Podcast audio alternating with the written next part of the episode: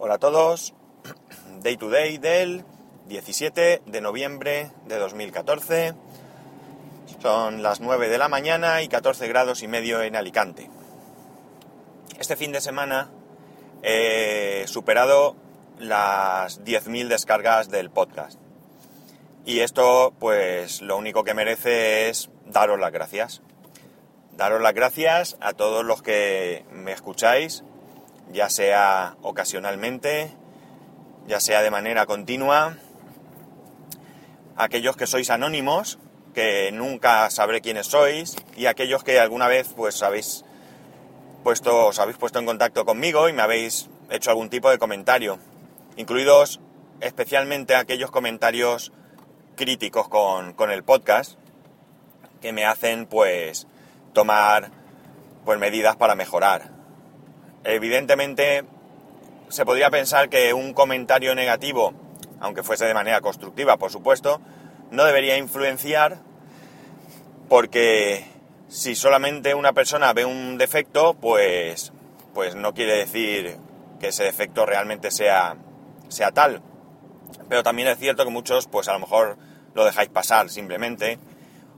O hay veces que yo mismo me doy cuenta de que tenéis razón. Sin ir más lejos, pues alguna vez no muchas, pero alguna vez me habéis comentado que tengo bastante rollo y que debería ir al grano. Y eso no necesito que nadie me lo diga porque yo lo sé. Yo sé que soy un rollero de mucho cuidado. Yo sé que hay veces que, que me excedo.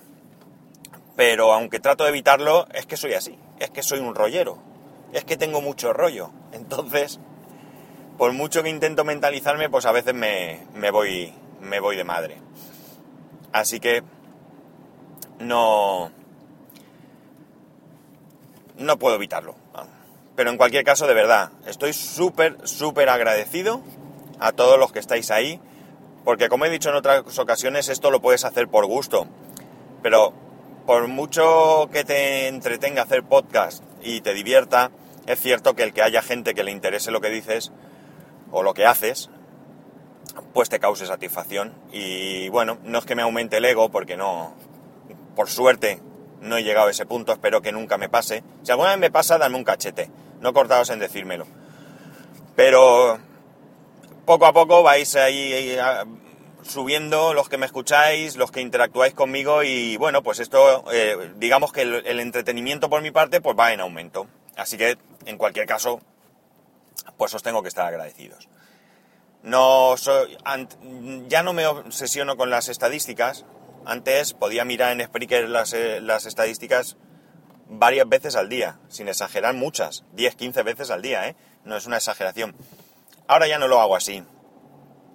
Ahora, pues de vez en cuando miro, por ejemplo, pues este mismo fin de semana lo he mirado y he visto, y he visto esto. Ha sido casualidad porque, porque ya digo que ya, pues me imagino que va siendo madurez, madurez en el podcasting. Lo dicho, muchísimas gracias. Ahora os voy a comentar una cosilla yo he tenido dos veces eh, contacto con, con, el servicio técnico de Apple por mi iMac. La primera vez fue mmm, allá por, sería 2010. No recuerdo muy bien qué pasó, sinceramente.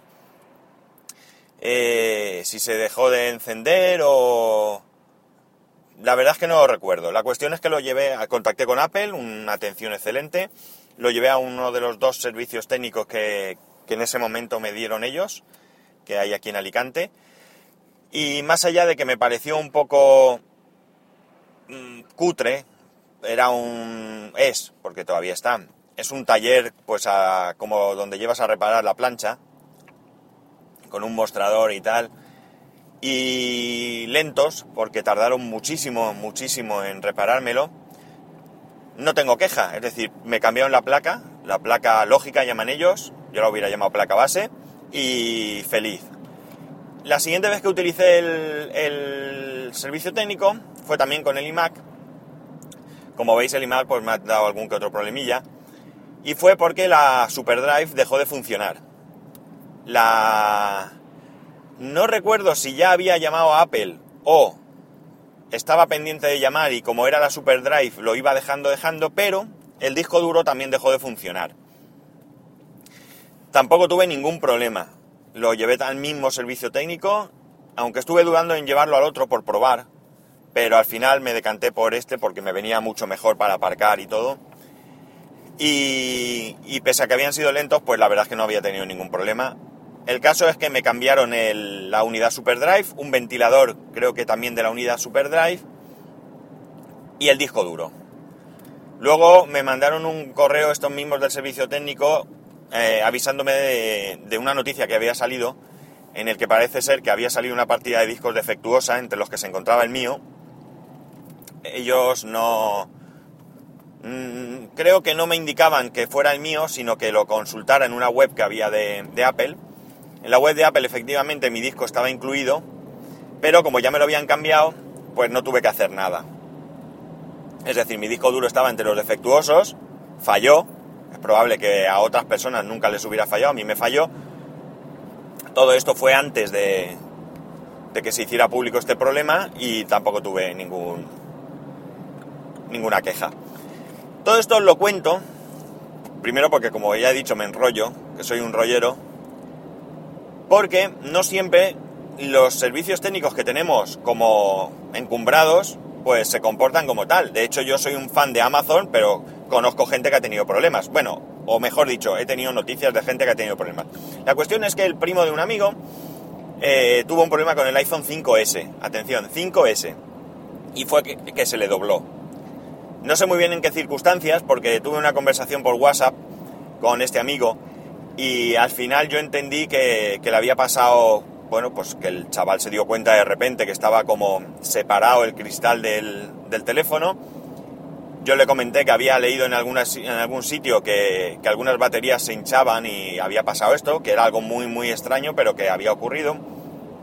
El caso es que este chico concertó cita en el Genius Bar y fue a, a allí y yo creo que no le atendieron como, se merece.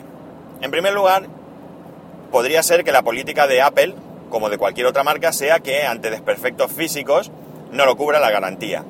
Hasta ahí podríamos discutir muchas cosas, pero es una política.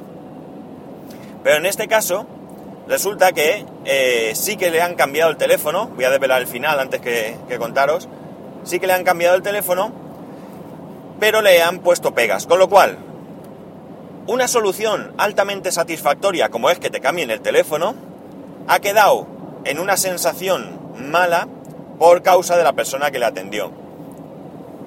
La persona que le atendió empezó a ponerle pegas. Pero es que el problema no es que te intenten eh, no dar una solución ante esto, sino que le, le hizo comentarios del tipo de tú sabrás dónde te metes el móvil ya la frase de por sí suena mal, porque suena a que te lo metas por ahí.